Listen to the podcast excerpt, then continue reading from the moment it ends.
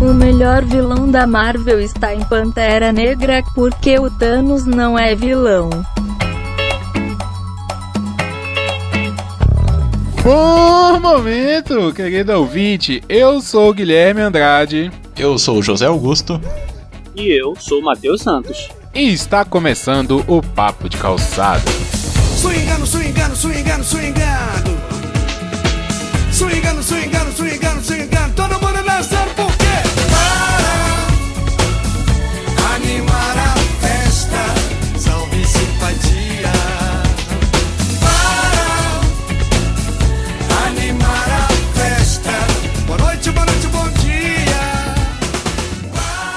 Então, pessoal, nós estamos aqui numa pauta sem pauta, né? Decidindo o que, que vamos gravar.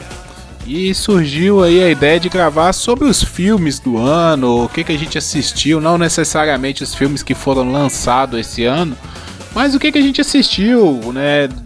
Talvez alguma coisa diferente, talvez um blockbuster que marcou, que surpreendeu.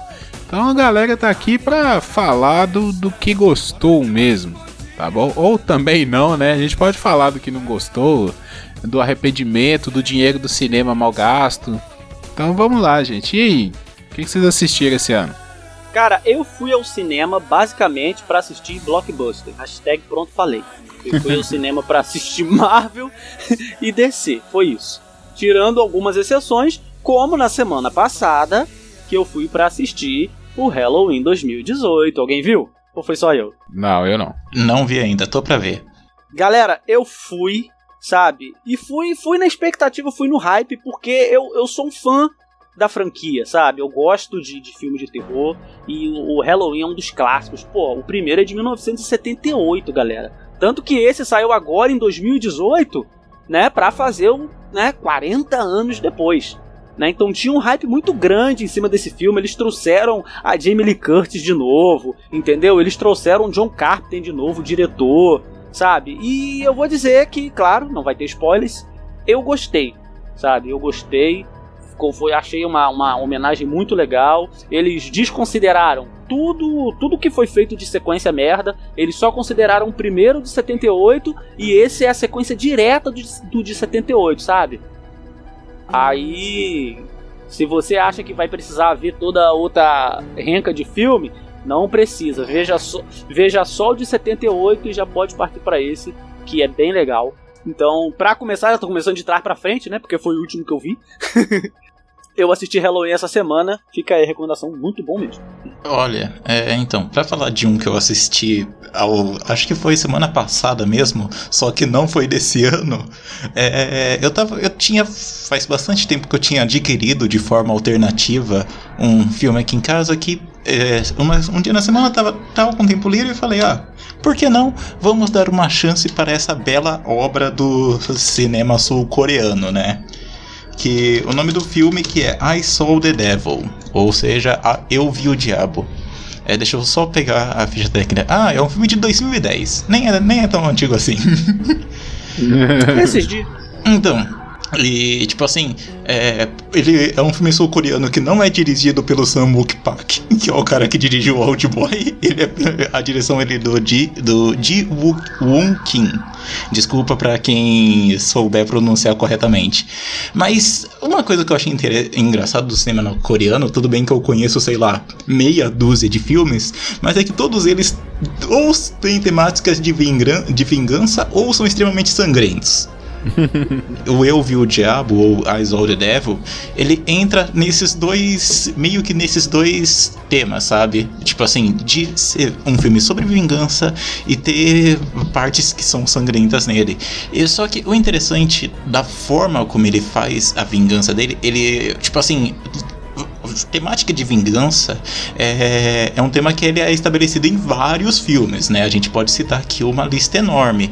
Só que é interessante como a jornada dele, ele vai seguindo sempre certas etapas, sabe? Tipo assim, de chegar ao longo de todo o filme, né? Ele vai construindo aquele momento que o personagem vai lá é, traçar toda uma jornada até chegar no momento catártico, onde ele vai se vingar e finalizar o- a, sua, a sua saga, né?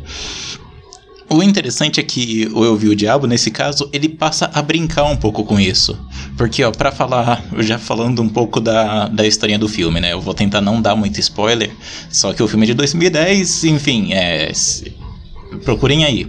Então, ele se trata sobre, tipo assim, um. Ele já começa com um casal, sabe? É, telefonando um pro outro e daí eles conversando, sabe? E daí a mulher, ela parou o carro no meio do nada, numa estrada do meio do nada, e tá nevando, o carro quebrou, e daí ele fala: "Ah, não, ó, espera aí que daqui a pouco o Reboque? o isso, o reboque já chega". E daí nesse meio tempo eles desligam, é, ela é abordada por um assassino psicopata e ela é morta. E tipo assim, é, o engraçado dessa direção é que por essa cena dura 5 minutos, só que ela já entrega todo o, o mote que vai acontecer pro filme, pra história do filme correr, sabe? E, tipo assim, como é um bom filme sul-coreano, né? Logo. É, tem algumas coisas que não são bem colocadas na história, que pra mim ficou, sabe? Como, por exemplo, o cara principal, esse noivo que vai buscar vingança, né? Isso a gente já, já meio que dá declarado no filme. Ele aparentemente é um mestre em artes marciais, né? E isso de forma alguma é Ah. explicado no filme. Mas isso é comum. É, Asiáticos, né? Olha, olha o estereótipo aí. O preconceito começa aí, né? Então, mas era interessante como, tipo assim, a jornada do filme, ele não vai chegar naquele negócio, ó, ele vai, ele vai lutar contra várias pessoas, ou então ele vai ter toda uma saga pra atingir o seu ponto catártico final, onde ele vai executar sua vingança. Não, ele logo no começo do filme, ele já consegue pegar o cara. Só que ele começa a meio que fazer uma brincadeira de gato e rato com ele, sabe? De soltando e perseguindo de novo. E daí, se eu falar mais sobre o filme, eu acho que eu já vou estar entregando, entregando demais. Mas só que. Eu gostei da premissa, cara. Fica aí, fica aí a dica pra quem quiser assistir I Saw the Devil. É, eu queria falar de um que eu fui no cinema pra assistir esse ano e eu tava com uma expectativa bem grande sobre esse filme por causa do plot dele, né? Que é Um Lugar Silencioso. Hum. Cara, agora a gente vai falar porque eu acho que todo Caraca. mundo aqui assistiu esse filme, né?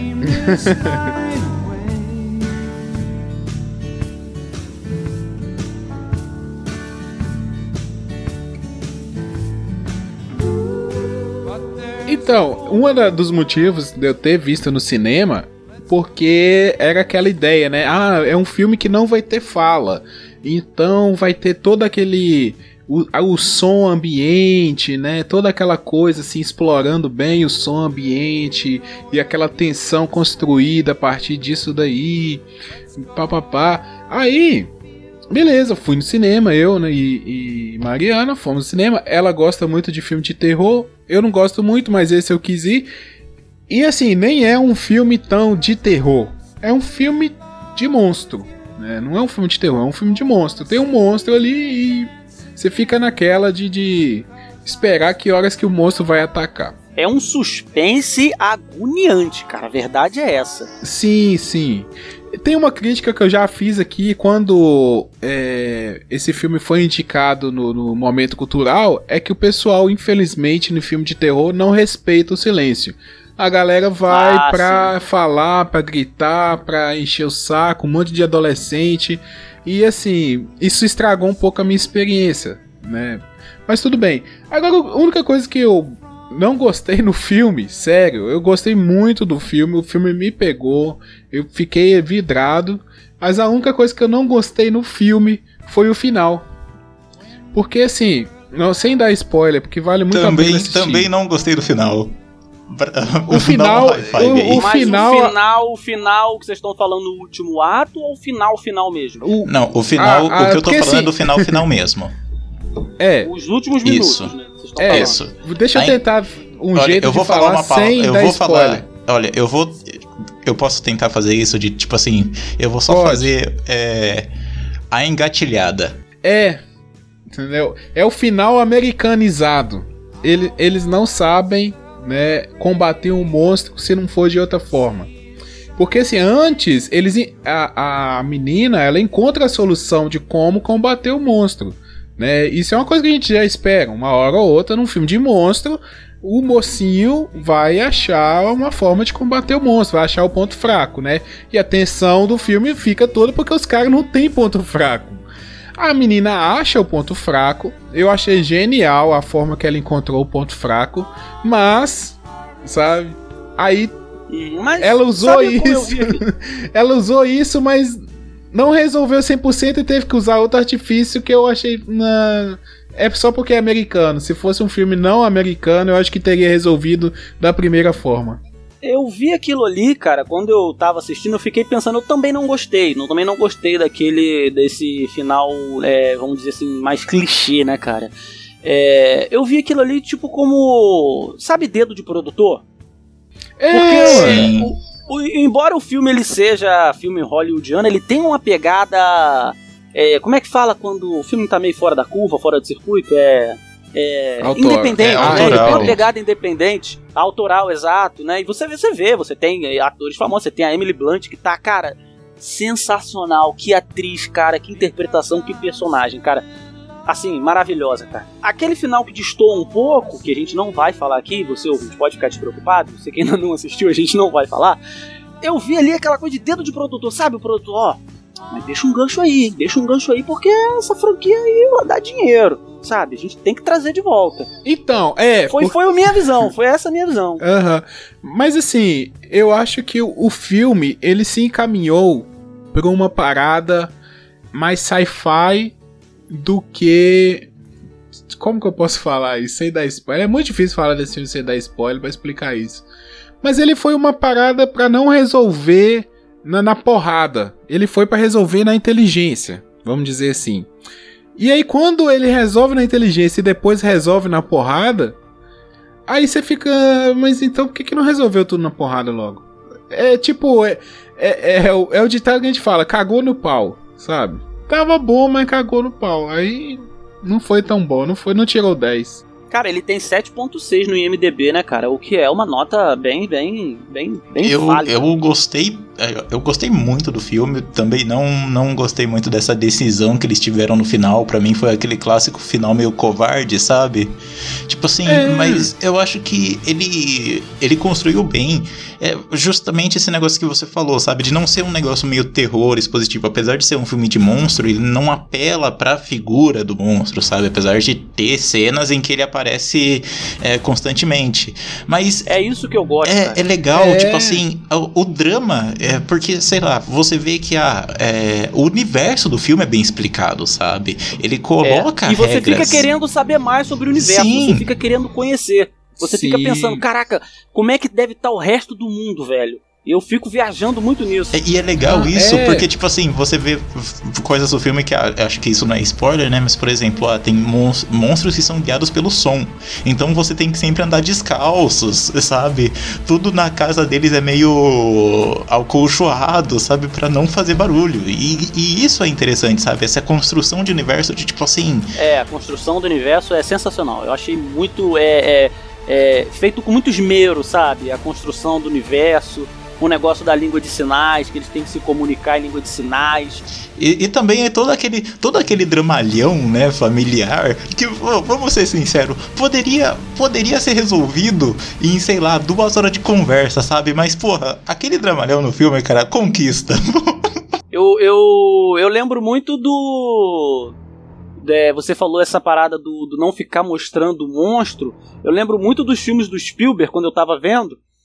Porque o Spielberg, né, quando ele ainda era um diretor genial, não tô falando que ele ficou ruim, é que o Spielberg depois de, ele virou muito mais produtor do que diretor, né? Ele foi muito mais pra ganhar dinheiro, né, investir nas paradas e ganhar dinheiro do que aquela coisa do diretor do de Tubarão, do diretor de Contato Imediato, do diretor de Lista de Schindler, né, do diretor de Resgate do Soldado Ryan que a gente conhecia. O Spielberg, ele tinha disso. Um exemplo clássico que a gente tem, dois exemplos clássicos é o Tubarão de 75, cara.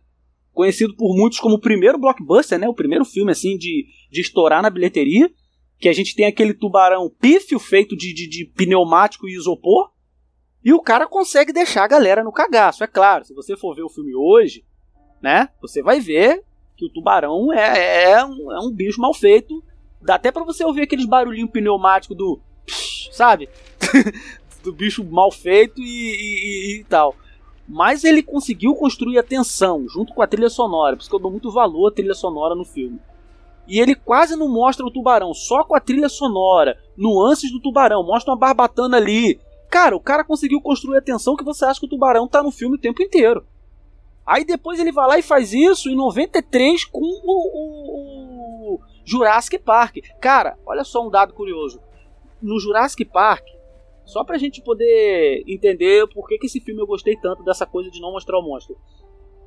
O, o, o dinossauro no filme, no filme, ele não aparece 15 minutos, você juntando tudo que aparece de dinossauro no filme. Não dá 15 minutos de dinossauro no filme, cara, se você juntar tudo. Só que o Spielberg ele fazia com, as, com uma genialidade tão grande, né? Construindo a tensão, mostra um mato balançando ali, mostra um barulho, o bicho puxa para dentro do mato, e a trilha sonora do John Williams, você acha que o dinossauro tá no filme o tempo inteiro. E esse filme me lembrou muito os filmes do Spielberg. Você quase não vê a criatura, mas você sabe que ela tá ali, meu irmão, o tempo todo. E isso me deixou no cagaço. E, e no, Então- no Lugar Silencioso, eles usam bem isso, porque você vê que ó, aí, ó, né, o monstro aparece no filme, né? Até, mas só que sempre que ele aparece, é sempre precedido por momentos em que a câmera tá aquele negócio, sabe, focada assim, ou no rosto do personagem, ou em algo. ou em algum signo na tela, que tá pra ali pra demonstrar tensão, sabe? Daquele momento, tipo assim. Exato. e- Então, Fala. Não, assim, é porque eu acho que esse filme, ele explora uma parada.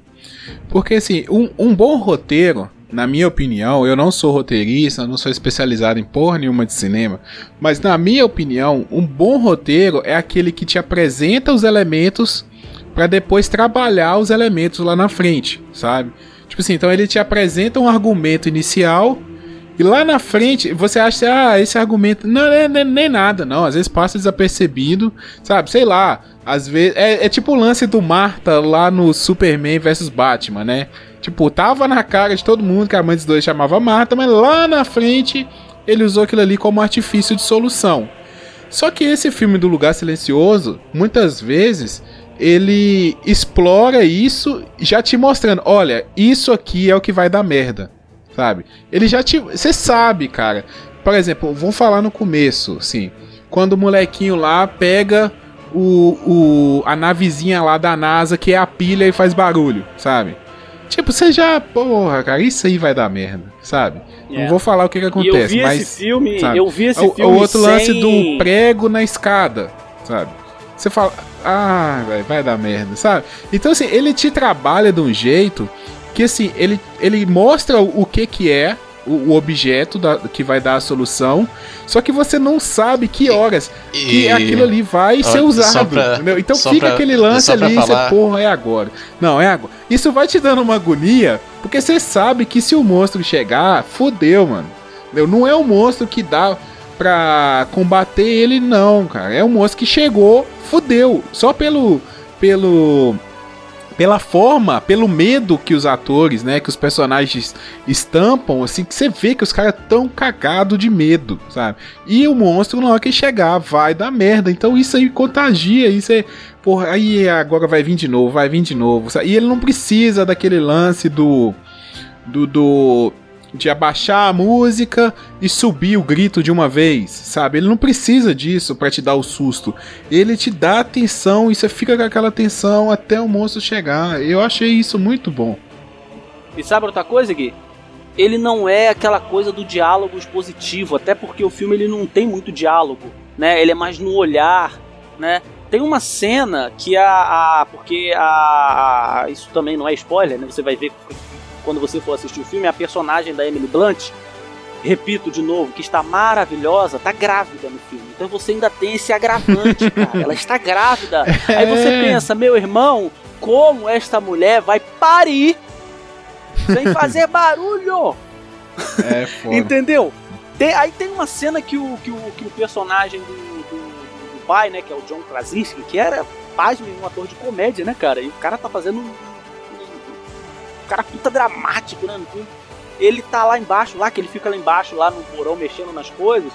E ela chega, e eles, assim, conversam duas coisinhas no sinal, né? E o resto é só no olhar, cara. Aí rola aquela cumplicidade, e você entende tudo, cara. Não é aquela coisa eles conversando, ó, oh, a gente tem que fazer silêncio porque tem um bicho. Não, cara, não precisa. É, o filme te mostra. É, os Ele atores, te mostra. é, os, os atores são competentes nesse nível. Os atores são muito bons, né? E, e o diretor, né? Acho que foi o próprio John Krasinski que dirigiu, não, acho que ele participou do roteiro. É, é ele mesmo, ele mesmo, o próprio John Krasinski que dirige, ele, né? Ele, ele- as cenas são bem construídas, né? Aquela coisa do mise-en-scène, né? Que é o que tá em cena, né? Igual a gente falou, ah, o prego, apareceu o prego, você sabe que vai ter alguma coisa. O menininho pegou a nave, não foi à toa. Nada tá jogado à toa ali naquele filme. Eu gosto disso, cara. Eu gosto muito disso. Nada tá, nada tá à toa. Vocês falaram disso, né, de roteiro e tudo mais. Tem até uma, tem até um conceito, né, que é do teatro que falam sobre isso, que é a arma de Chekhov. Que, tipo assim, se alguma coisa tá na cena, se alguma coisa é exibida na tela, ela então ela tem que ter uma importância, sabe? Tudo bem que tem gente que usa isso bem e tem gente que usa isso mal, sabe? Mas é, no caso do filme, eu achei que, por exemplo, sei lá, é, para mim foi claro, sabe? E Isso daí eu não- já não gostei tanto. Tipo assim, se fosse alguma coisa mais é, deixada mais discreta e tudo mais, por exemplo, na cena do prego, sabe? Tipo assim, ela tá puxando lá, o prego solta e você sabe, porra, vai, vai acontecer alguma coisa, sabe? Eu só tô esperando. eu só tô esperando. É. Mas ainda assim, ainda assim eu gostei. Eu lembrei muito também, enquanto eu assisti esse filme, eu falei primeiro que lembrei do Spielberg, não tem como, né, cara? O Spielberg, ele, ele os filmes dele são são são né, muito bons pra gente fazer comparativo, porque ele ele é um pre, é precursor a palavra, né, de muita coisa. E eu lembrei dos Sinais. Muita gente reclama dos Sinais lá do, do Shyamalan, né, porque tem aquele final com a água e a galera acha que aquilo não tem nada a ver. Eu sou um dos poucos fora da curva. Eu sou muito fã desse filme porque ele, por exemplo, a gente tem só pra fazer um comparativo, a gente tem o Guerra dos Mundos lá, também do Spielberg com o Tom Cruise, que ele tá mostrando a guerra no mundo. Então chegou ET na Terra, o bicho tá pegando, é o barata voa e gente sendo pulveri, pu- pulveri... Eita, travou. Pulverizada. Muito obrigado, querido host. Gente, sendo isso aí que o Gui falou, e, e você não tem, você não tem o que ter que entender. É aquilo ali, é correr pra sobreviver. Tá fácil, é dois dois são quatro, né?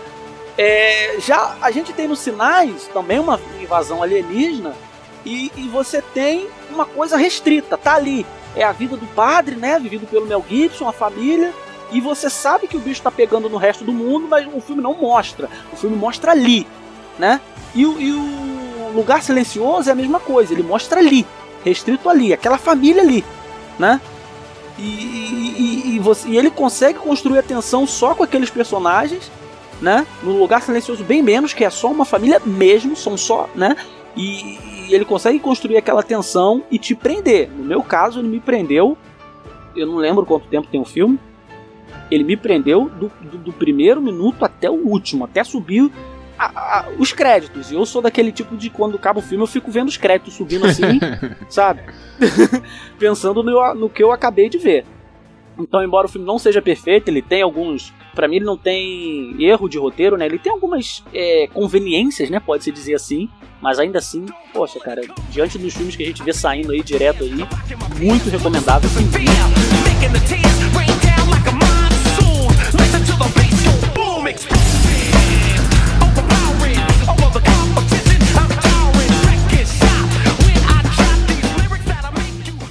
Cara, eu quero falar rapidinho aqui, já que você mandou puxar o próximo.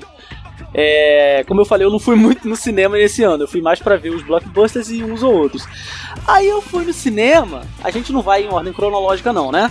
Eu fui no cinema assistir o Deadpool, o 2. Ah, né? eu ia falar Deadpool, Pô, Deadpool e tal. Eu fui no cinema assistir o Deadpool 2. A gente pode falar sobre Deadpool, porque esse filme é divertido. Mas eu quero falar sobre a minha experiência no cinema. Eu fui assistir o Deadpool. Aí cheguei lá, fui comprar o ingresso, aí eu pensei, cara, acho que eu vou ver dois filmes um atrás do outro, porque aí eu já mato dois numa cajadada só. Olha só, o espertão. aí, o que que tá aqui? Ih, rapaz, olha! Eu lá, pimpom no cinema, né? Tem o Han Solo. tá aí, perfeito. Verei os dois. Aí eu assisti o Deadpool primeiro, beleza, ri pra caramba no cinema. Saí da sala, fui lá no banheiro tal, fui. voltei de novo, fui comprar um, um negócio pra comer, não sei o que, voltei pra assistir o Han Solo. Assim, se o filme do Han Solo foi bom ou se foi ruim, eu não lembro muito bom não, porque a maior parte do tempo eu estava dormindo. Eu estava dormindo na sala do cinema, então, cara, ouvinte, se você gostou do, do Han Solo, me desculpa, não deu. Mas assim, foi um erro meu, galera. Eu tava cansadaço, era numa sexta-feira.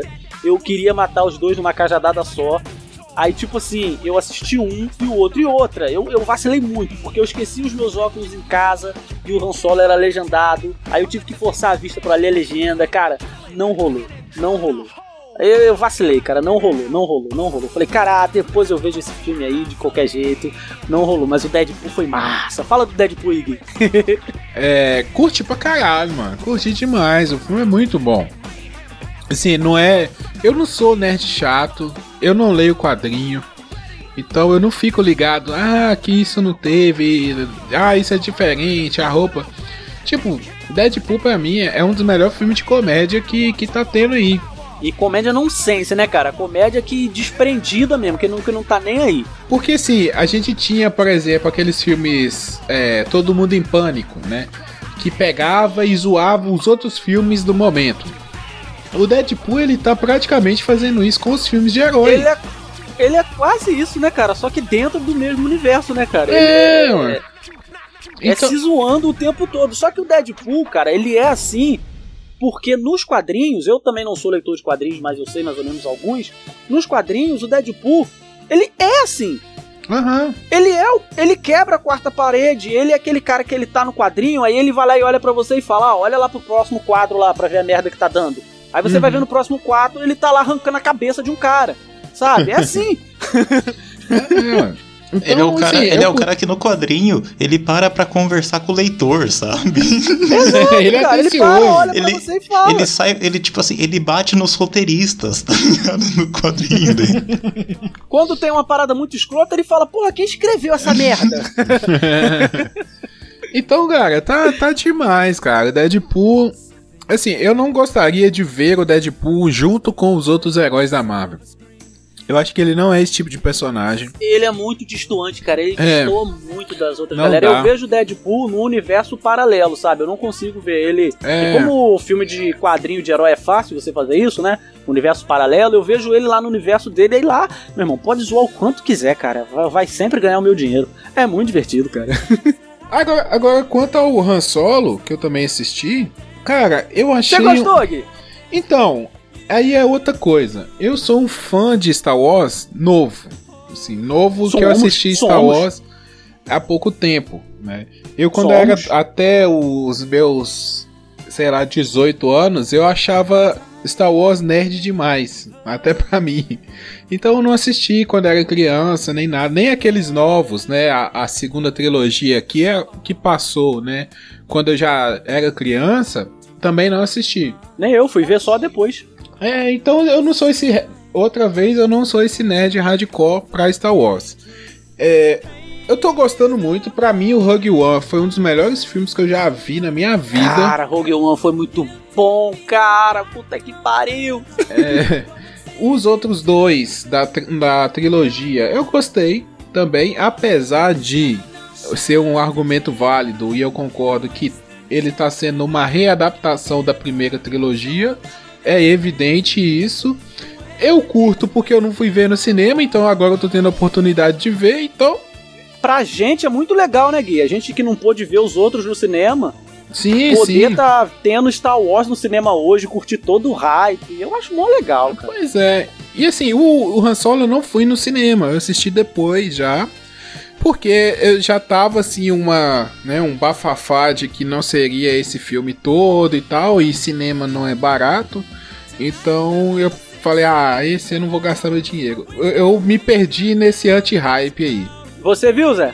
Não viu o Han Solo? Não vi, Nem o cara, tipo assim, eu não vi. Eu, o Deadpool eu só assisti o 1, eu fiquei muito empolgado pra assistir o 2, mas esse eu, eu, eu eu vou assistir de formas alternativas.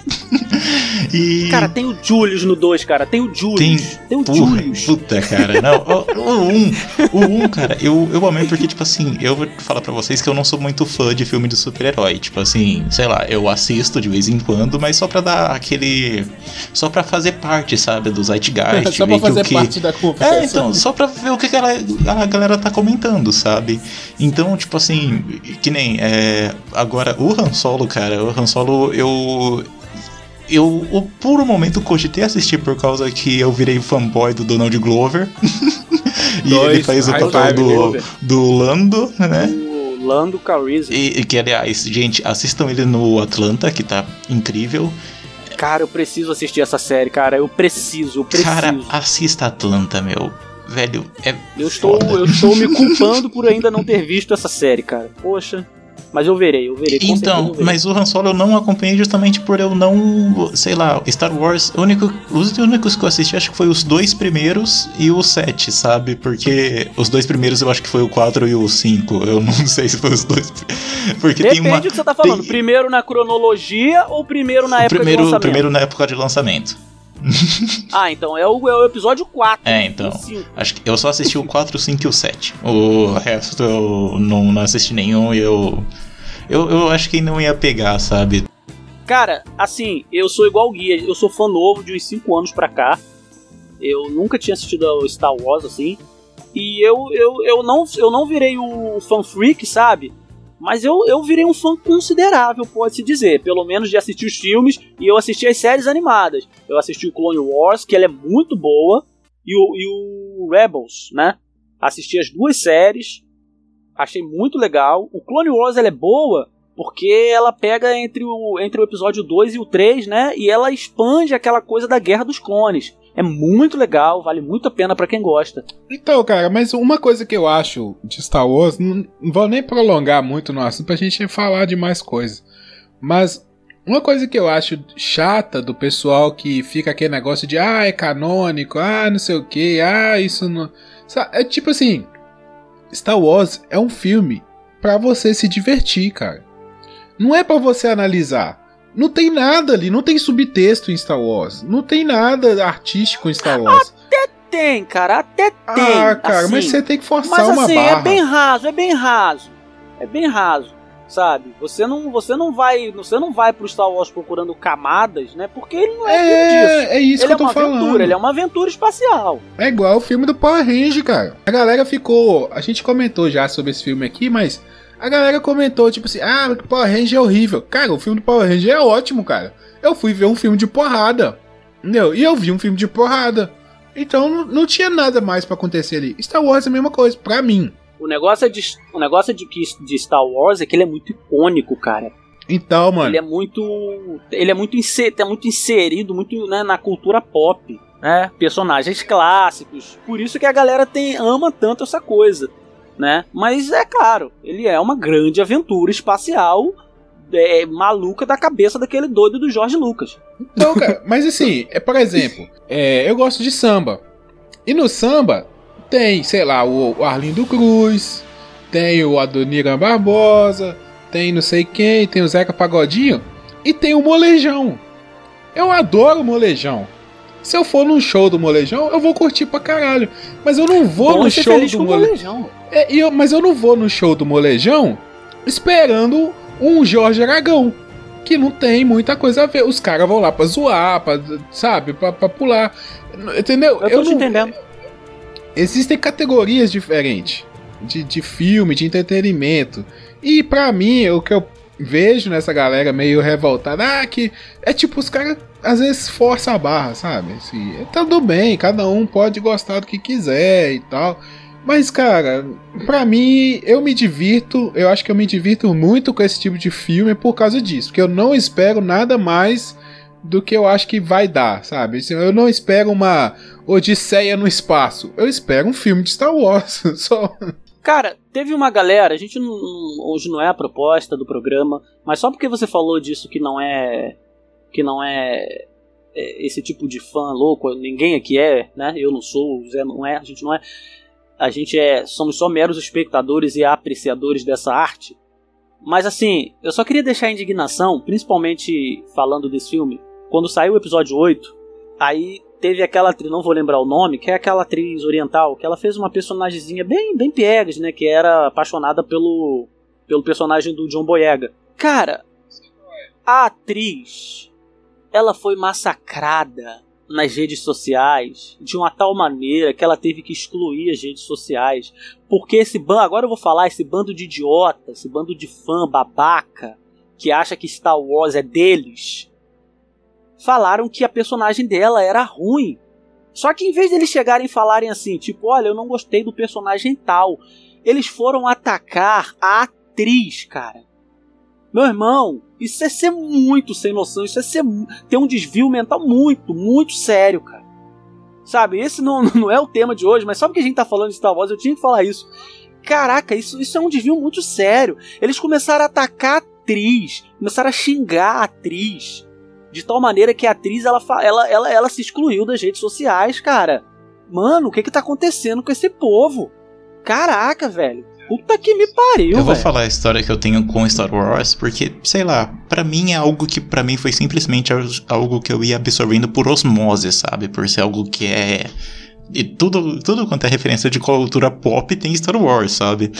Então, sei lá, eu fui assistir só quando tava pra lançar o 7, sabe? E daí, Cara, eu falei, puta que pariu, esse é um filme muito chato e com atores ruins. Eu não tô entendendo por que, que as pessoas gostam disso. Cara. E quando eu fui assistir o Então. 7, eu falei, cara, conseguiram melhorar a parada, sabe? Porque agora tá algo interessante. Então, mano, tipo, a galera fica. Aí, é bom que citou isso, aí nós estamos falando do Han Solo. A galera fica com aquela coisa assim, não, porque o Harrison Ford, o Harrison Ford é o Harrison Ford, ele que é o Han Solo. Mano, tipo, o Harrison Ford é um bom ator, realmente.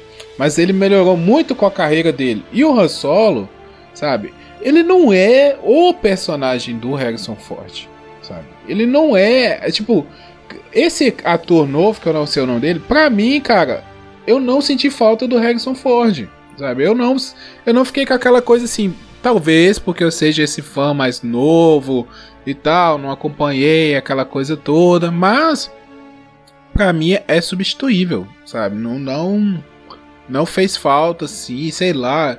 Tipo, não sei nem se tem um exemplo de um personagem que pertence a um ator que eu não não, não conseguiria ver outro ator em volta. É, em volta não, no lugar. Mas não é o caso, sabe? É- é- se foi esse o argumento de muita gente, pra mim não é o caso. O Harrison Ford não fez falta. O problema do Han Solo, cara, assim, na minha, na, na minha opinião de quem assistiu, sei lá, 70% do filme.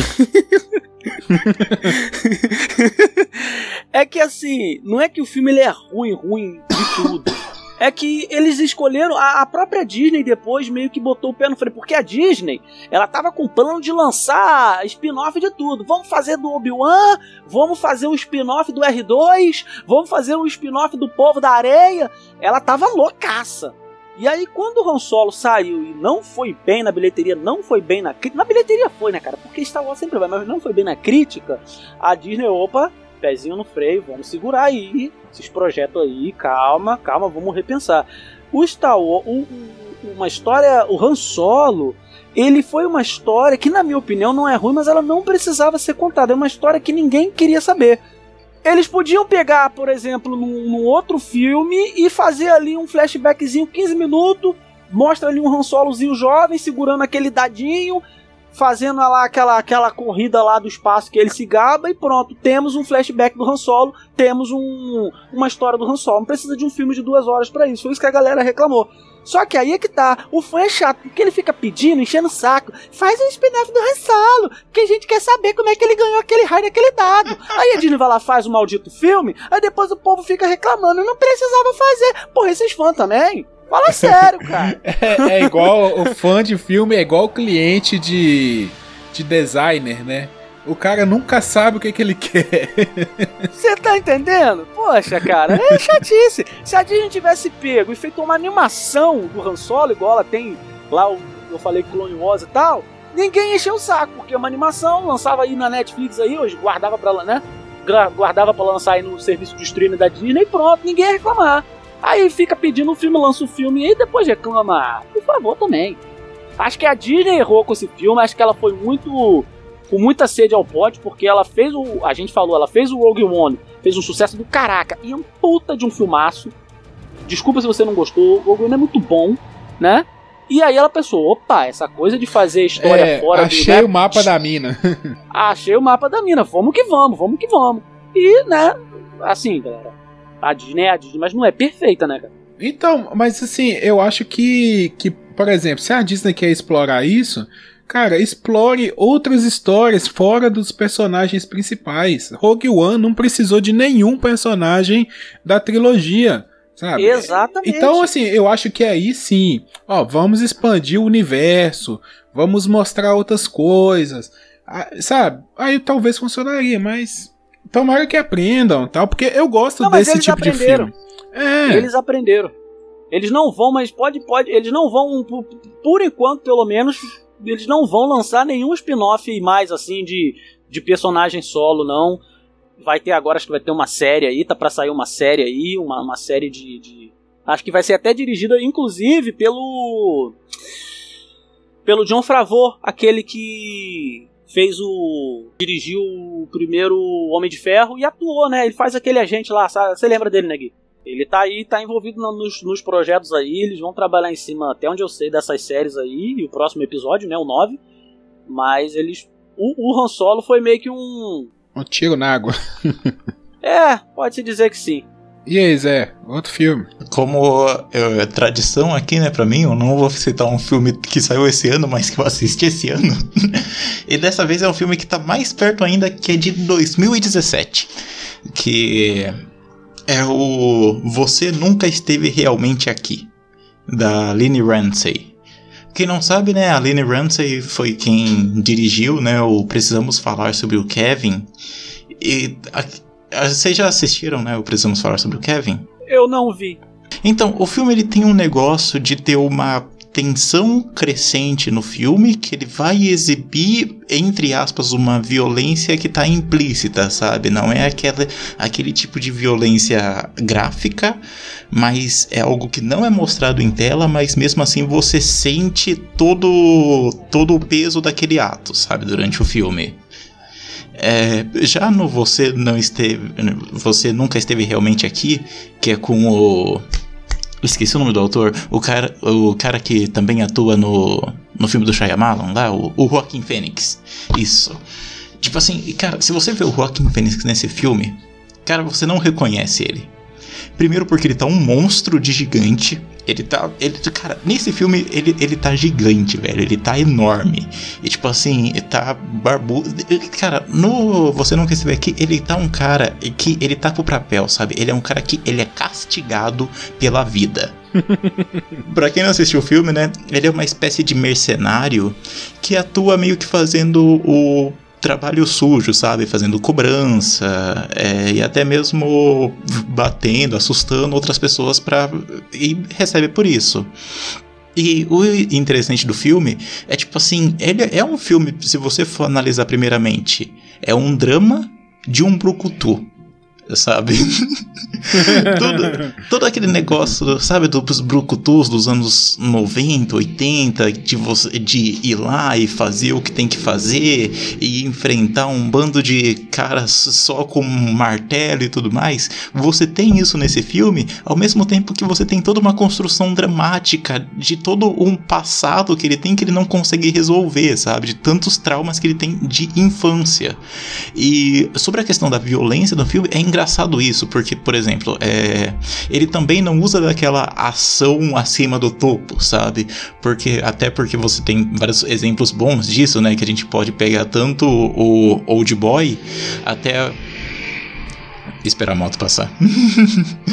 Tanto o Old Boy até aquela série do Demolidor que eu não assisti, mas falam que tem uma cena que é parecida, que tipo assim, cara, na luta, eh, nos momentos de luta que vocês no filme, você sente a porrada, sabe? Tipo assim, você vê que ele é um cara que ele é humano, por mais que ele seja grande, por mais que seja um cara forte, ele é humano, sabe? E ele vai se desgastar. E tipo assim, e- E é engraçado porque mesmo as cenas de luta são algo que servem pra compor o drama, sabe? O drama ele é composto até quando ele tá numa loja de ferramentas comprando um- algo pra ele usar, pra ele bater em alguém, tá ligado?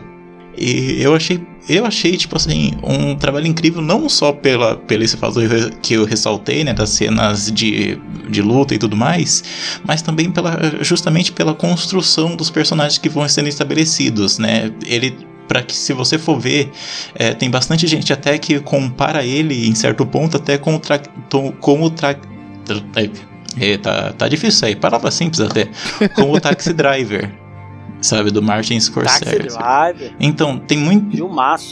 eu vi, tipo assim, na internet, sabe, uma galera comparando o, o Você Nunca Esteve Aqui como se ele fosse o novo Taxi Driver, sabe? Eu não sei se chega tanto, é, mas ainda assim ele mostra bastante aquele negócio de um personagem que é deslocado socialmente, mas ele tá. Ele tem, tem uma certa. A- o deslocamento social dele é algo que vai gerar uma, um conflito naquele filme, sabe? Eu achei interessante por causa disso. Pra quem quiser aí, é, apesar de já ter falado o nome desse filme diversas vezes, você nunca esteve aqui da Line Ramsey. Abri aqui no IMDB aqui, tô vendo o Joaquim Fênix barbudaço. Eu sou fanzaço desse ator, Tá, cara. Eu cara. acho ele, ele é muito bom. É um dos melhores atores, assim, de Hollywood pra mim na atualidade. E ele vai ser o Coringa, né, cara? Eu tô curiosaço pra como vai ser esse cara, Coringa. eu, eu tenho medo. Eu tenho, Eu tenho medo, mas eu tô curioso, cara. Eu é, tipo, é tipo o Jared Leto. Posso, pode cortar um pouquinho? É tipo o Jared Leto. Tipo assim, eu tava assistindo, antes de assistir, né? Claro, o Estrelão Suicidas, eu, eu tinha assistido o Clube de Compras Dallas. E daí eu tava vendo o Jared, Le- o Jared Leto lá, e eu falei, cara, ele vai destruir sendo Coringa, sabe? Tipo assim, ele fez o cara no Clube de Compras Dallas. Eu falei, meu, tá no papo, meu. Esse Coringa vai arrebentar. Pra chegar e todo mundo já sabe do que eu tô falando, né? Então, deixa eu puxar mais um aqui. Puxar um de comédia. Que eu não esperava muita coisa. E acabou. Acabei gostando. Que é Oito Mulheres e um Segredo. Cara, filminho pipoca pra assistir no domingo à tarde. Pra quem já assistiu 11 Homens e um Segredo, né? 12 Homens e outro Segredo e por aí vai. Segue a mesma premissa, só que agora é tudo com mulher. Eles pegam várias atrizes muito boas, todas são boas. É, é aquele, aquela reunião de grandes atores, né? Esse filme. Mas assim, filme bom, divertido. Segue a mesma premissa de um roubo, né? Eles, elas vão roubar uma, alguma coisa. E o filme te prende, você assiste numa boa, dá muita risada e. Excelente. Filme pra, pra, pra assistir no domingo à tarde com, com, quando chega aquela visita e você não sabe o que, que é assistir na televisão. Pode ver que vai ser sucesso. Eu não assisti o filme, não vi muita coisa sobre ele. Tô aqui vendo o elenco. Tem Sandra Bullock, tem Kate Blanchett, tem uns atores legais, cara. Tem, tem, só fera. Tem Anne Hathaway. Oi, só a Anne Hathaway é muito boa, cara. Muito boa atriz. Kate Blanchett também. Mas também não tem muito o que falar sobre ele, não.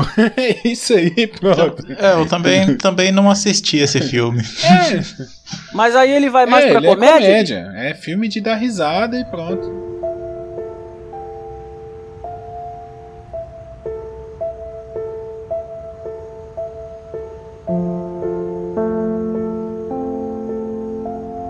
Cada hora que se passa, despedaça o meu coração. Ouve Deus essa oração. Traz de volta o meu menino.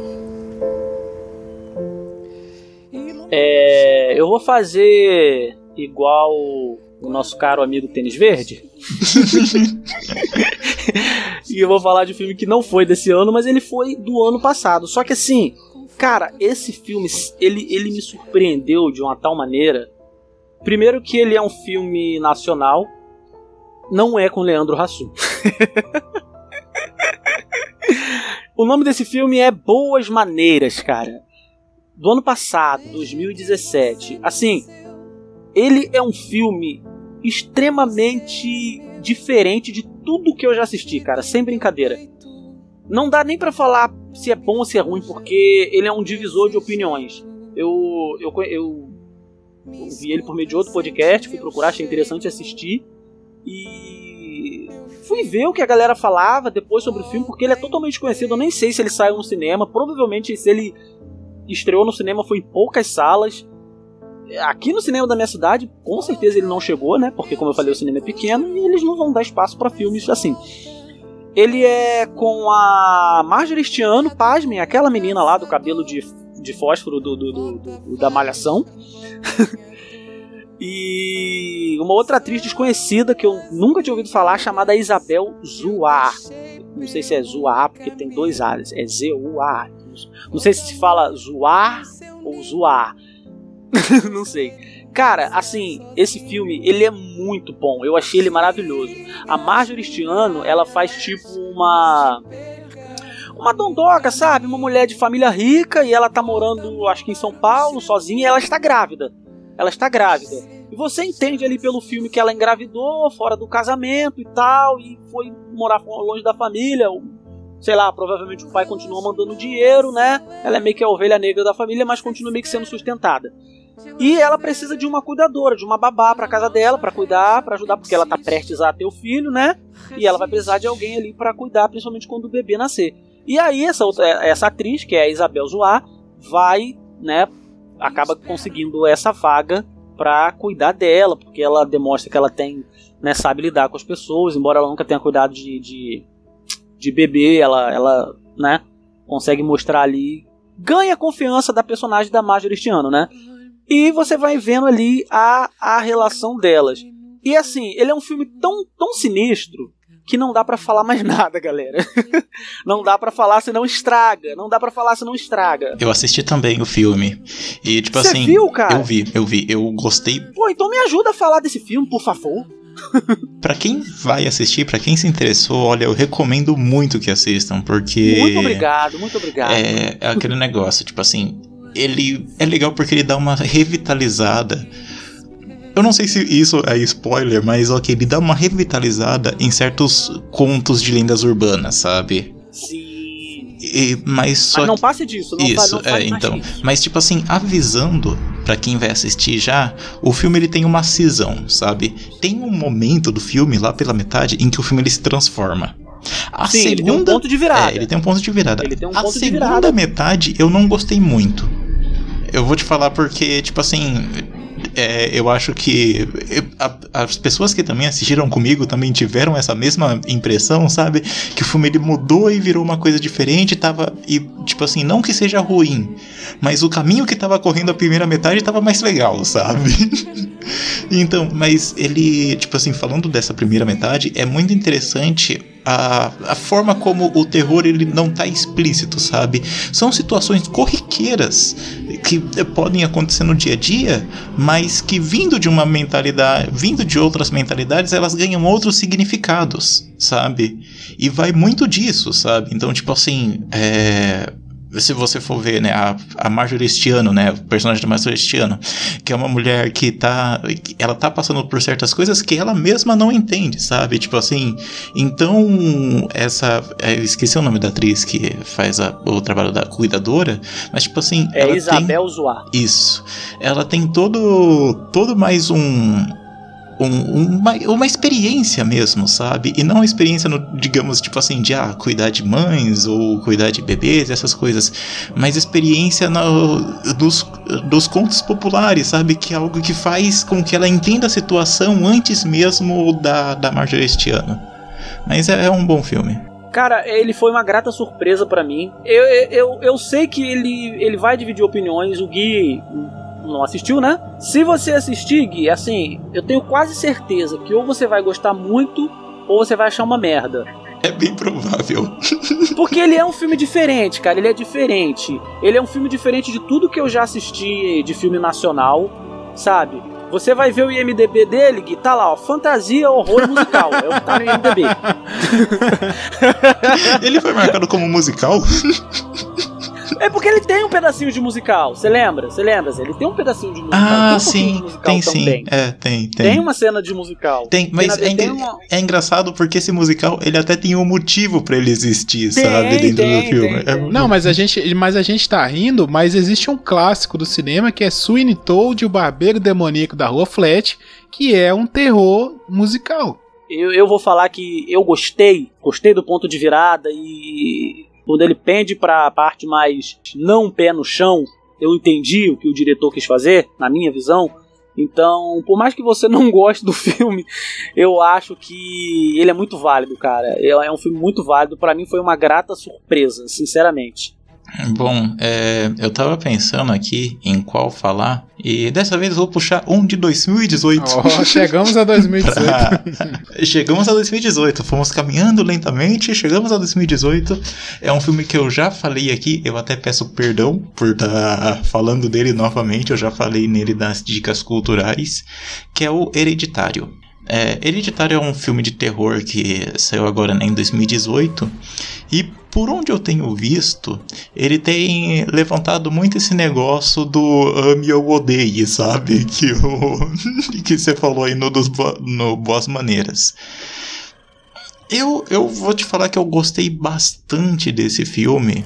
É, até por, pelo modo com que ele coloca, sabe, o terror, aquele negócio que a gente tava falando, sabe, de não ser algo extremamente expositivo.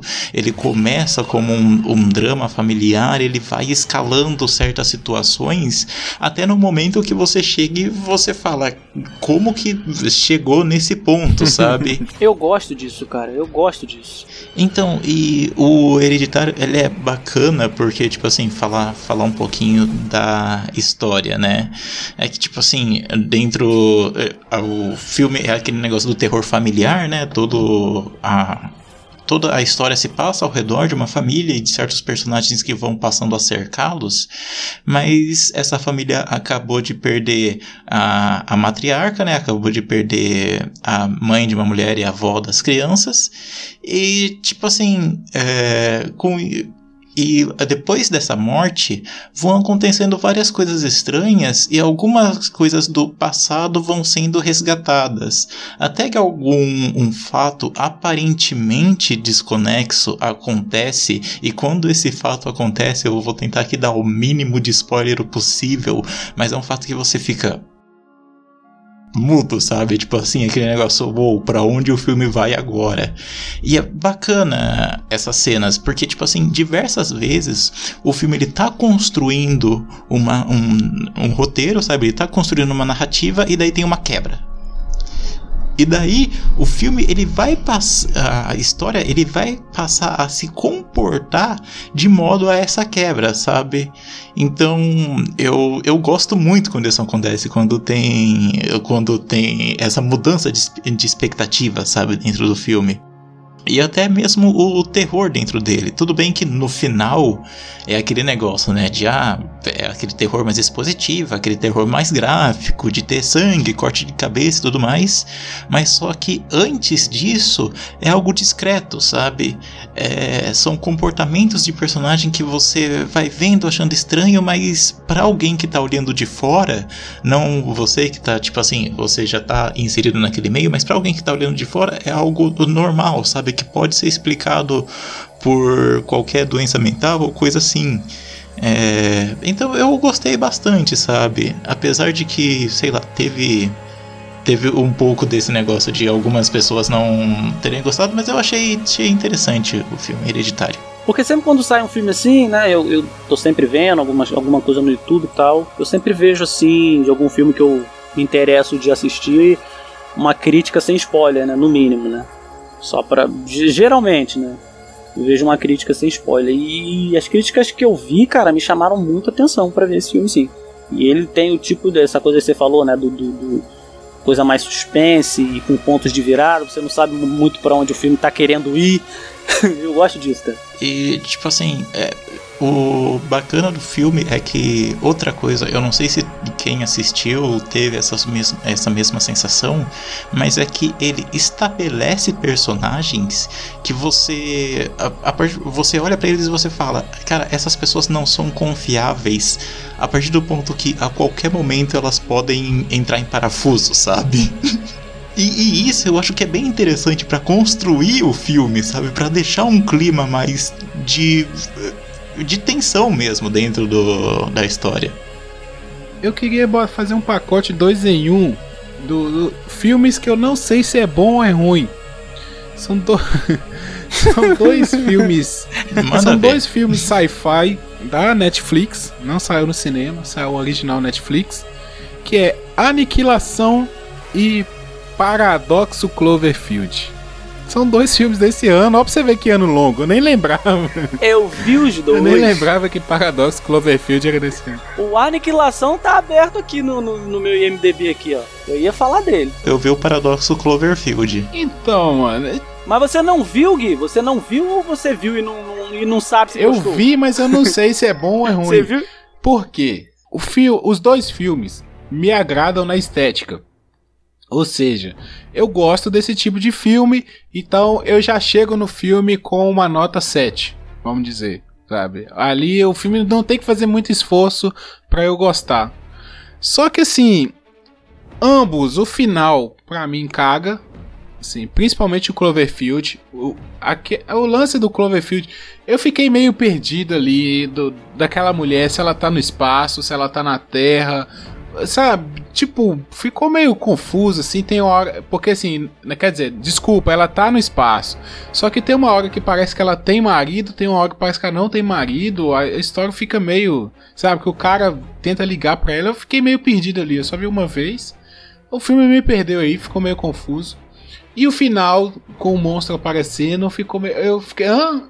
Como assim? Pra que isso? É, é meio o final do, do, do, do Rua 10, né? No Cloverfield Rua 10 que aparece o monstro também. Mas ali, tipo, é mais um. Tem uma coisa que faz esse filme ter ficado mais confuso do que talvez ele seria. Esse filme, cara, eu não sei se vocês sabem, ele não era pra ser da franquia Cloverfield. Vocês estão ligados nisso, né? Ele era pra ser um outro filme. E aí a galera fica nessa de querer enfiar o filme na. Ele ia ser uma produção do. Porque o Cloverfield é produção do J.J. Abrams, né? Tem o dedo do J.J. Abrams, né? E eu não sei direito da história. Eu- o que eu sei é que ele não ia ser, ele não foi criado desde o princípio, ele não foi concebido pra ser um filme da franquia. Sei lá, esse roteiro deve ter caído na mão da produtora lá, não sei qual foi a produtora, que, que- né, porque a Netflix só distribuiu, né? Mas e alguém falou: Olha só, esse roteiro aqui ele tá com muito cara de Cloverfield. Vamos mudar o nome transformar isso aqui no Clover. Foi uma parada. Mas foi, cara. Ele não era. Claro que não foi tão jogado assim igual eu tô zoando. Mas essa parada dele não ter sido criado pra ser do universo Cloverfield, isso é fato. Entendeu? Então acho que por isso ajudou ainda mais o filme ter ficado muito mais confuso e muito mais fora da, da franquia do Em- que talvez fosse. Então, eu não assisti os dois filmes anteriores, sabe, do Cloverfield. Então, tipo assim, eu fiz e eu cometi esse pecado, sim, de, de assistir direto o Platodoxo Cloverfield, até porque eu tinha perguntado pra um amigo e falou: ah, não, não tem nada a ver com os outros filmes, você pode assistir de boa. E eu fui. Pois é, mas é porque tem e não tem ao mesmo tempo, né? É, então. Eles não são Ele, cronológicos. ele é meio que um universo compartilhado, quase, né? Uhum. Então, tipo assim, eu cheguei pra assistir o filme e a primeira coisa que eu notei nele é que eu acho que rola, rola um pouco de subestimar a audiência, sabe? De tipo assim, deles jogarem. Acho que isso, na verdade, faz parte desse negócio que você acabou falando de ah, o roteiro caiu e agora a gente tem que encaixar. Porque você Sim. vê falas lá extremamente desnecessárias, sabe? Tentando. Eles foram tentando amarrar as coisas Amarrar de um jeito meio jogado, né, cara? É, e tipo assim, eu não sei se vocês conhecem, mas tem um filme, se não me engano, acho que se chama Sunshine. Mas, tipo assim, é algo que me lembrou bastante por causa do mote dele. É, tipo assim, da ideia principal que ah, um, tem vários, pesso- vários cientistas de vários países diferentes. Numa nave, no caso do, do Sunshine, eles vão ir pro Sol para detonar uma bomba atômica no Sol que tá quase apagando, então ele tem que voltar de novo, sabe? A, a sei lá, fazer fis- fissão nuclear, alguma coisa assim. Cara, cara, só um parêntese. Esse plotzinho que você falou, isso é muito quadrinho, né, cara? Temos que ir para o sol, não sei o que, explodir a bomba. Isso é muito quadrinho, velho. Então, então, mas olha, ele me, ele me lembrou bastante o Paradoxo Cloverfield, porque, tipo assim, porque aquele negócio de, ah, eles vão numa nave pra salvar o futuro da humanidade e tudo mais, e a energia, a energia tá acabando, não tem mais energia, tem que. a E a nossa última esperança tá nesses caras. Agora, tipo assim. O Sunshine eu acho melhor porque ele ainda consegue colocar personagens carismáticos, sabe? No Paradox Cloverfield, meu, eu não consegui sentir empatia por ninguém que tá Você lá, não se sabe? apega por ninguém, velho. Você não sente empatia por ninguém. Não. É bizarro isso.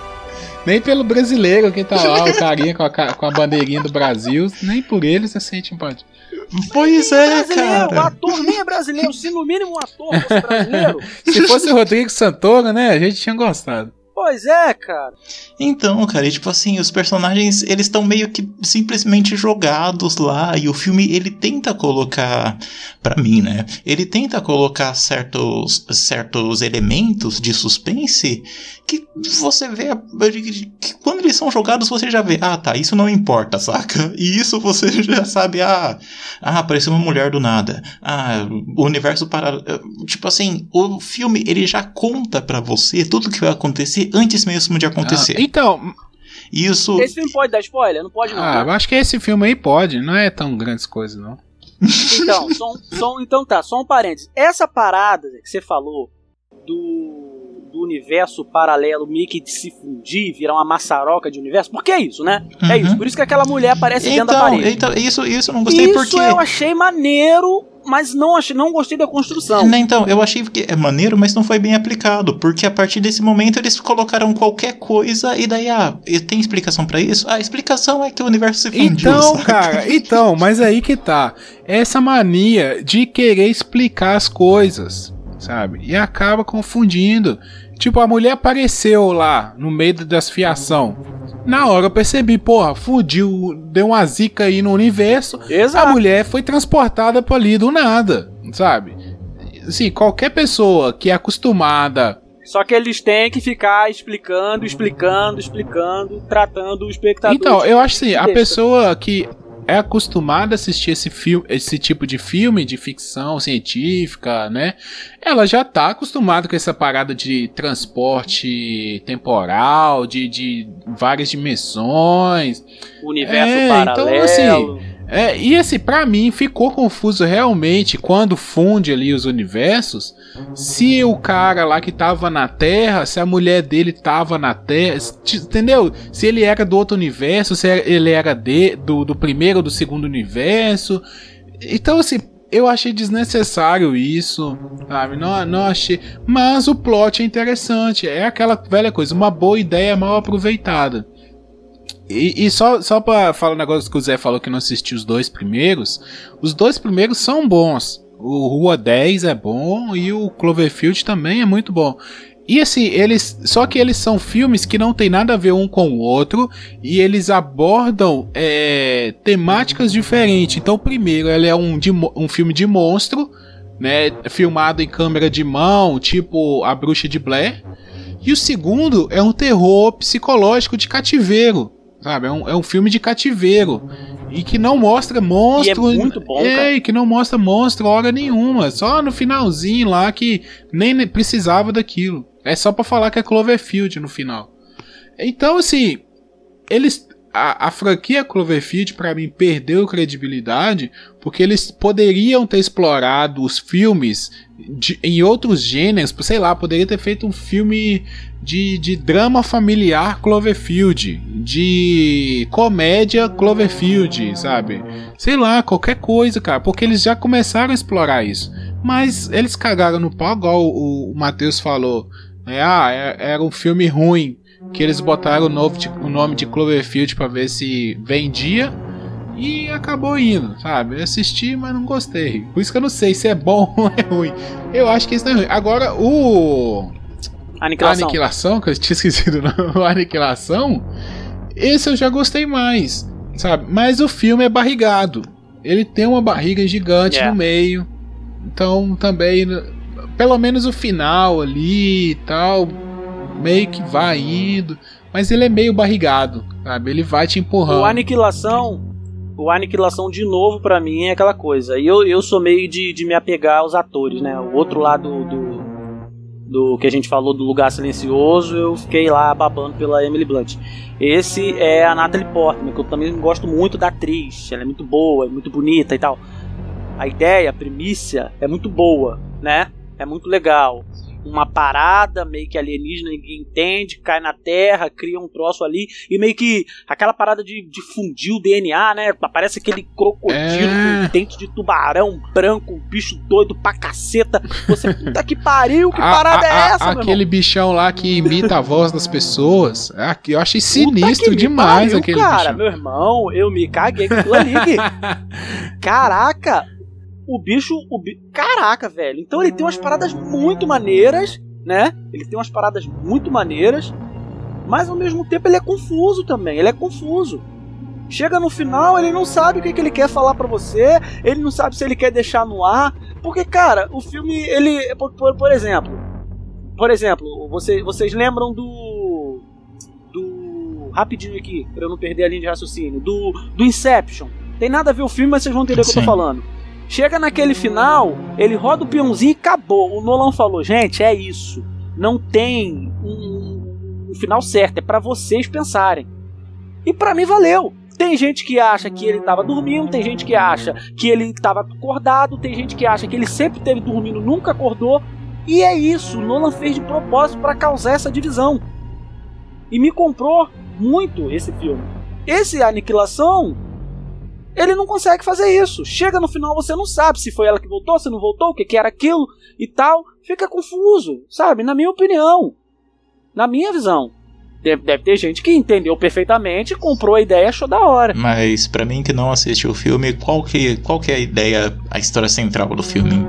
Então, Rapidinho. assim, cai um, um meteoro na Terra, aí num lugar lá bem ermo, numa praia, perto de um farol, e esse meteoro, ele começa a criar uma atmosfera em volta dele, sabe? Parece que é uma, uma tem uma vida alienígena ali, que ela não É respeita. tipo uma cúpula, né? Gui? É Isso. tipo uma cúpula, né? Tem, tem um quê de a chegada?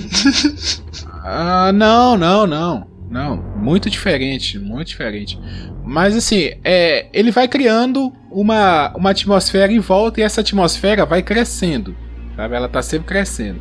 Aí os caras, né, aquela história, o exército americano não quer que ninguém descubra. Aí eles mandam cientista por cientista, depois exército por exército, e essa atmosfera vai crescendo. Aí chega na mata, daqui a pouco já pega uma pequena cidade ali próxima. E ela tem uma característica de mudar a, a vida, né? Que, então, assim, plantas se fundem, animais novos, é, animais se fundem e cria espécies novas. É um, um- ela vai criando um universo bem legal, entendeu? Só que o que acontece? Quando as pessoas entram lá, elas não conseguem sobreviver por muito tempo e elas não voltam. Elas perdem a noção do tempo, elas, elas, elas, sabe? Elas ficam Eles não malucas sabem se passou um dia ou se passou uma semana. Eles ficam meio, meio perdidos. É tipo o Triângulo das Bermudas. É. Olha, a sinopse, a sinopse me deixou curioso. Sim, sim. E assim, aí as pessoas não sabem, é porque a atmosfera vai interagindo com aquela pessoa. Então é, ela não, não sabe pra onde ela tá indo, o que, que tá acontecendo. Só que assim, o filme. no- Por que, que eu falo que ele é barrigado? Porque ele. Ele te mostra o plot, mas parece assim: olha, temos uma ideia. Faltou um roteirista. Sabe? Faltou É. alguém pra falar assim: olha, vamos fazer isso, isso e isso e ponto. Sabe? Fazer um filme. Fazer o filme andar. Aí eles vão naquela, chega no ponto, sai do ponto A, chega no ponto B. Aí chega no ponto B, espera o que, que vai acontecer. Aí morre alguém. Aí sai do ponto B, vai pro ponto C. Morre mais um. Sabe aquele clichê de filme de terror que vai morrendo de um em um por atitudes bestas? Sabe? E assim, e você não sabe esse filme tá indo pra onde, sabe? O que que vai acontecer? Eu não sei. tipo, eles têm o objetivo de chegar no epicentro lá, onde que o, o meteoro caiu. Mas o filme em hora nenhuma, ele te, ele te dá nenhuma suspeita de que, ah, é isso, talvez é isso que tá acontecendo. Não, sabe? Ele não te mostra nada. É uma, é, tipo, é, aquele filme lá do, do dos garotinhos que vai. Conta comigo? Que é, que é os molequinhos que vai querer chegar lá no, no lugar que aconteceu. Olha, você não fale mal de Não, Conta Comigo, não. se é isso que Não, você tá não, querendo. não, não, não. conheço. Porque Conta Comigo é um filme, é um filme da minha vida, é um filme da minha não, infância. não, por Eu tenho um livro aqui, ó. Eu tenho um livro aqui, ó. Não, calma, calma, vamos respirar. O que acontece? Conta comigo, ele não é um filme de aventura. Ele é um filme de relacionamentos Ele é um drama. humanos. Sabe? Ele é um Ah, drama, é- Conta Comigo é um drama. É, ele é uma história de fim de semana. Ele não se propõe a contar uma aventura, ele se propõe a contar a relação das pessoas que estão envolvidas na aventura. Por isso que ele é um sucesso. Só que o, o Aniquilação, ele é uma história de aventura que quer mostrar a aventura e não desenvolve nem a aventura nem a relação das pessoas. Então você não sabe. Você fica apaixonado pelo universo, você acha a ideia ótima, mas o filme não te convence, ele não te leva, ele te empurra. Ele tem a coisa de ser protagonizado só por mulheres, tem essa, esse ponto que também é legal, é diferente do que a gente tá acostumado a ver. Uhum. São só atrizes protagonizando o mesmo, não tem nenhum protagonista é, é, homem. É, aí, né, chama mais atenção, né? Porque é uma coisa diferente do que a gente tá acostumado a ver em Hollywood, né? E. Mas é isso que o Gui falou, ele é confuso. O, o negócio é só você assistir mesmo pra você tirar sua conclusão. Porque teve, eu vi várias opiniões diferentes desse filme, sabe? Só você assistindo e, e tirar suas conclusões. Stand by me, stand by me.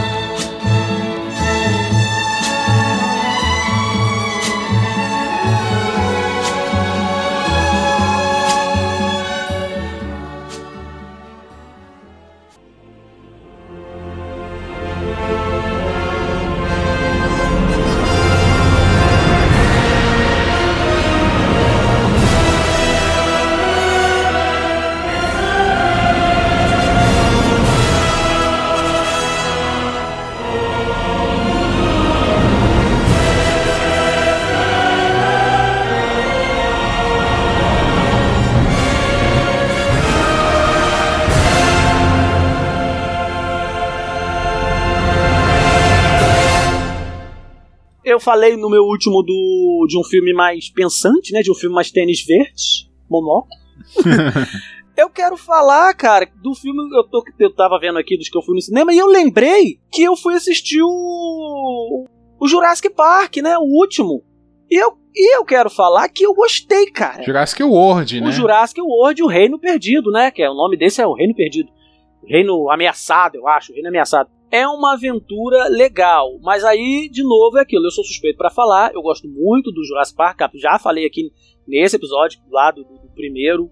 O, o primeiro Jurassic Park, o que o Spielberg fez, ele mesmo nunca mais conseguiu reproduzir aquilo que ele fez, cara. Em 93 ele fazia um filme daquele que hoje, hoje você assiste, e só se você for um cara muito chato pra ficar reparando o erro, o filme ainda tá perfeito, cara.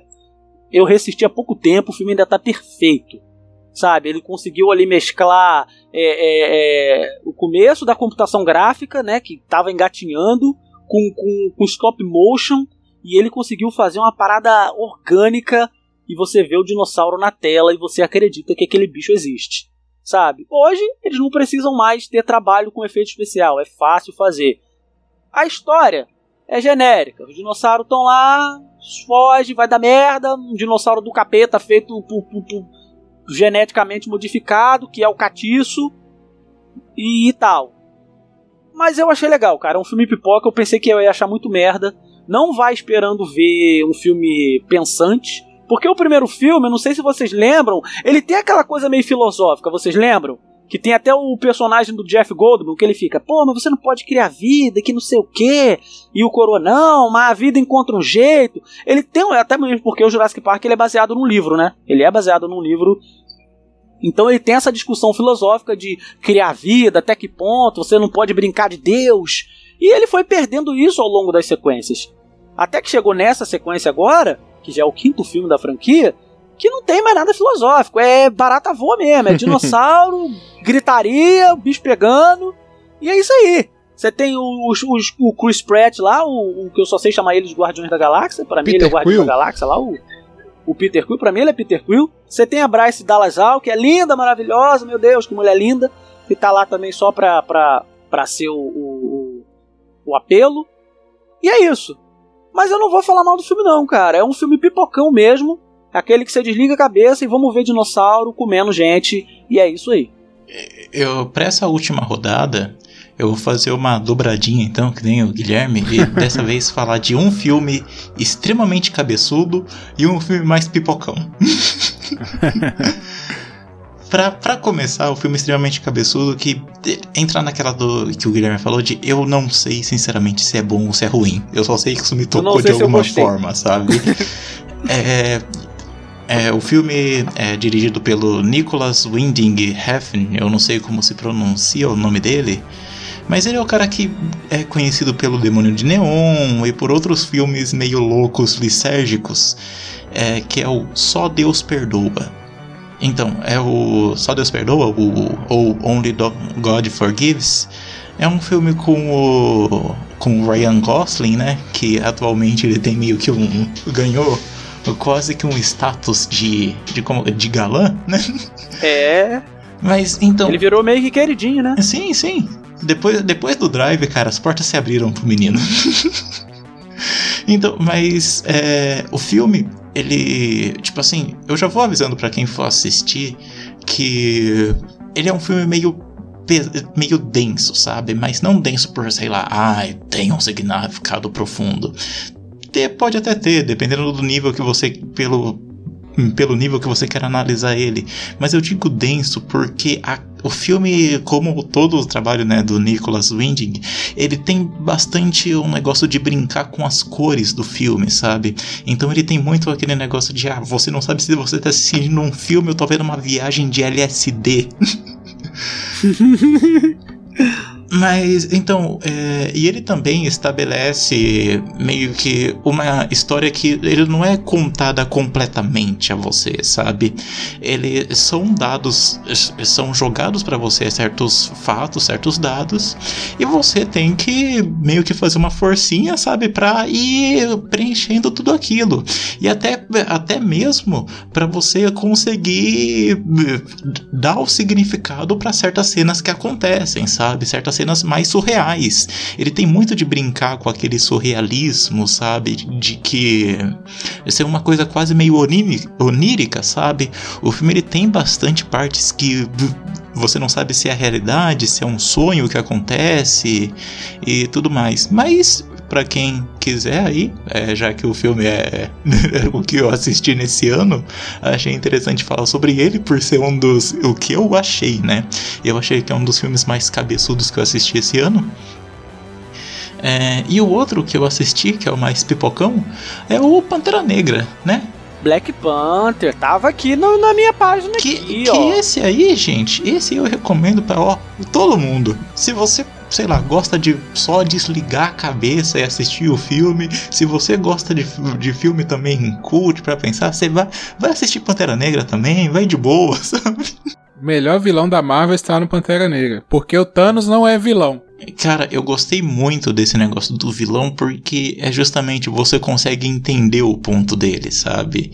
É aquele negócio do Martin Luther King versus o Malcolm X. sabe? É, cara! Caramba, cara. Poxa, você falou e disse tudo agora. Eles conseguiram inserir essa essa essa Treta. essa nuance, né? Uhum. Eu achei muito Sim. legal isso, cara. Sim. Não tão profundo, né, tal, mas É, uma, pra um filme de herói, pra um filme de herói, cara, você conseguir ver essa camada é bem legal. Uhum. E, ele, e ele também ele vai tecendo, vamos dizer assim, né?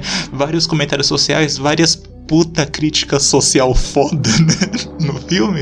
E, tipo assim, é, eu achei legal porque, sabe, é uma. Pra mim, eu mesmo que não acompanho muito filme da Marvel, é um filme que, mesmo você não tendo assistido nenhum filme, sabe? Ele é tipo Deadpool. Por mais que você não tenha. Não, se bem que o Deadpool ele também pede pra você entender certas piadas, ele pede pra que você tenha assistido os filmes. Mas o Pantera Negra não, sabe? Ele é algo que funciona muito bem sozinho. Ele não precisa de, sei lá, 27 filmes, sabe? Explicando o que, que vai acontecer. Talvez tenha coisas que eu não tenha pegado que nos outros filmes e hum, que são mostrados nos outros filmes. Mas mesmo assim eu achei muito bom, sabe? A trilha sonora do filme também é incrível. A, sabe o que é muito legal? A, aquele universo lá de Wakanda que eles criaram é muito bom. Que a gente já tinha sido apresentado, quem assistiu. Ele, o Wakanda já tinha aparecido antes, né? Vou lembrar em qual filme agora. Já Eu não um sei. de- Já tinha aparecido em outro filme da Marvel, não vou lembrar. Não, ele aparece na- nas nesse- cenas de crédito, né? Não, de algum? Exato, ele aparece. Ele aparece um pouquinho, aí você fica, caraca, vai mostrar o Wakanda e tal. E é muito legal, cara. É muito legal. É meio que uma sociedade tecnológica, né? Mais evoluída, né? E, e ele traz aquela discussão, né? Porque tem o rei a galera fala: não, a gente aqui, nossa galera fechada aqui. Só que tem uma galera ali dentro que fica: pô, mas a gente pode ajudar. Nosso povo tá sofrendo lá fora. Então tem essa, né? Essa, essa, essa discussão. E o personagem do Michael B. Jordan, ele é isso. Ele, pô, a gente. A gente tá, tá, tá, tá tomando porrada lá. E a gente tem tecnologia e força e poder e inteligência pra poder virar o jogo, né? O, o Michael B. Jordan, que é o Creed, né? É o Creed. É foda também, é outro filme foda. E ele foi o Tocha Humana também. No, no, ah, naquele- esse eu não vi. Não, também não vi, não. Só sei que ele foi. mas, mas ele no Creed também tá excelente. Bem, vamos lá pra encerrar aqui. Porque Vingadores Guerra Infinita, eu acho que é. Ó o concurso, né? Não precisa nem falar. Não, mas pode falar. Ah, mas assim, é, não tem o que falar, cara. Vai lá e vê. Então eu. Vai ver, vai ver. É, vai ver que é sucesso. Talvez o, o, o, Eu gostei. o, o filme mais popular do ano, do ano. Não sei se é o melhor, mas o mais popular, com certeza. É, mas eu queria falar de outro, que é Os Incríveis 2, que eu fui ver no cinema. Ah, eu não vi, cara. Cara, que vacilo. Assim, bateu aquela nostalgia. O filme conseguiu me prender. Ele contou uma história boa, sabe? E pra mim, sucesso. Sucesso mesmo. Assim, o único pecado que eu achei que o filme comete, se pode ter um pecado, é que ele passa muito em cima do primeiro, sabe? Eles não dão um tempo. Eu acho que eles poderiam ter explorado mais um tempo, assim. Ele começa logo depois que o primeiro termina e já vai desenvolvendo a partir dali, sabe? Eu, eu gostaria de ver as crianças um pouco maiores, é, a família, né? Porque ele, assim, tem uma mudança ali no final do 1, né? do- dos heróis que até então eles estavam proibidos. Então, eu gostaria de ter visto um mundo um pouquinho mais pra frente. Mas a forma como ele- a, a história que eles exploram, eu achei legal, sabe? De tirar o protagonismo do Senhor Incrível e dar o protagonismo que eu digo de super-herói, né? E dar pra Mulher Elástico, eu gostei disso. O- as crianças, a relação com o pai, né? Que aí o pai vai pra dentro de casa e como que ela- eles trabalham. Apesar de ser clichê, que já tem vários filmes que tratam disso, isso não é novidade. Essa questão do pai presente dentro de casa, né? Desde lá do é, Uma Babá Quase Perfeita, com o- esqueci o nome dele, cara. que- Aquele comediante. Robbie Williams. Robin Williams, é. Né, desde lá, esse tema já. Né, e se não teve outros mais antigos. Mas assim, falando, é aquele velho filme que tá na sua memória, né? De infância, e você fala, será que era bom mesmo? Será que era ruim? Ele veio, eu fui assistir, tinha uma galera mais velha, não tinha criança no cinema praticamente, só tinha velho no cinema, galera de 30 anos de idade. E todo mundo se divertiu, deu risada, aproveitou. E outra coisa, antes, né, dos filmes da Pixar, sempre tem um curta. Cara, e o curtazinho que teve lá, ó, é excelente, eu esqueci o nome agora. Mas conta a história de, um- de uma mulher que faz um, um bolinho lá na China e esse bolinho cria vida. É, cara, é muito engraçado. Eu fiquei no maior hype pra ver esse filme, não, não acabei não vendo no cinema. Mas teve uma coisa que eu fiquei triste antes de, de ser mesmo sem ter visto, é sobre a dublagem, porque eu gosto muito de assistir, principalmente animação dublada. Pra mim a nossa dublagem ela é infinitamente melhor. Sabe, a nossa dublagem pra animação é muito boa, é muito boa mesmo, cara. Cara, os incríveis, cara, se você for pegar a animação da- do primeiro mesmo, cara, tipo assim, Exato. eu não assisti o segundo, mas, cara, eu. Pra mim, eu- se eu for assistir o segundo um dia, vai ter que ser dublado, sabe? E eu conheço. Só que aí é que tá. Aí é que tá, porque não vai ter mais o Márcio Seixas. Márcio Seixas, pra quem não lembra, é o dublador clássico do Batman das animações. Aquela voz clássica do Ah, Batman sim, das sim. animações. Esse é o Márcio Se- Seixas. E ele que dublava o Senhor Incrível, né? E eu soube que não era mais ele, né, nesse filme. Aí, poxa, a dublagem dele é muito clássica, cara, nesse, pra esse personagem. O, o curta que eu falei chama Bal. Ele é. Não tem nem como falar porque ele tem menos de 5 minutos, não tem nem como falar dele. Mas vale muito, muito, muito a pena assistir. Eu acho que deve ter no YouTube, deve ter em algum lugar aí pra ver. Bal. Eles, eles dizem que geralmente a Pixar faz isso pra. Se for bem aceito, eles desenvolvem depois, né? Esse, esses filmes, fazem um longa e tal. Mas muito bom esse Bal. Os curtas da, da Pixar são sempre muito bons, né, cara? São sempre muito feitos. Eles fazem um- uma coisa um, um curta, né? Porque é um curta, é óbvio, né? Tô sendo redundante. Mas eles fazem com tanto esmero, né, cara? Fica tão tocante, você fica querendo ver mais daquilo, né? Você fica querendo ver mais. E, e- e é legal porque já dá uma acalmada no público, né? Porque o público chega, fica com a conversa, a gente, né, criançada, pipoca, não sei o quê. Aí na hora que entra o curto ali, ele já dá uma respirada, o pessoal Acalmada já presta, começa a prestar atenção e entra o filme. É, isso é uma boa estratégia também. Se a Pixar, se a Pixar ou a Disney lançasse um DVD, né? O Blu-ray, agora é a época do Blu-ray, com todos os, todos os curtas já lançados da Pixar, eu comprava, sabia? Eu amo os curtas, cara. Eu acho muito bom. Cara, sem brincadeira, eu acho que deve ter. Será? Eu compraria, eu compraria. Eu sou fãzaço dos curtas, cara. Ah, pera aí. Tem, tem coleções, parece, ó. Tem aqui, ó. É, Collection, volume 1, volume 2. Sério? É, tem. Pra comprar? Pra comprar? Uhum. Ah, depois vou dar uma fuçada nisso. Então, galera, valeu aí. Mais uma semana de papo de calçada. Esperamos que tenha gostado. Curte a gente nas redes sociais, arroba Papo Calçada. Segue lá no blog papo de calçada podcast.blogspot.com.br. Também temos e-mail, papocalçada.gmail, Spotify, YouTube. Você tá ouvindo isso aí pelo YouTube até agora? Comenta aí, deixa seu recado. Comenta também nos posts do, do blog, compartilha no Twitter e no Facebook, manda pros amigos, reclama se tá gostando, se não tá. E é isso aí, galera. Semana que vem tamo de volta, episódio novo. Ouvintes, ó, fa- vamos fazer o seguinte. Ó, quem ouviu esse episódio até aqui, indique esse podcast para outros seus amigos, falando também os filmes que você viu esse ano. Comenta aqui pra gente os filmes que você viu esse ano, manda e-mail, manda mensagem pelo Facebook, divulga a página porque eu quero falar que até agora a gente não passou ainda a pizzaria Papo de Calçada. a gente não esquece das metas. Essa meta vai persistir. É, a gente- E falem e, e encham o saco do Zé porque ele não assistiu rock. Isso aí. Sim. deixa, deixa nos comentários aí por que, que o Zé tem que É assistir isso rock. aí, gente. Então tá bom, galera. Falou, Falou. até a próxima.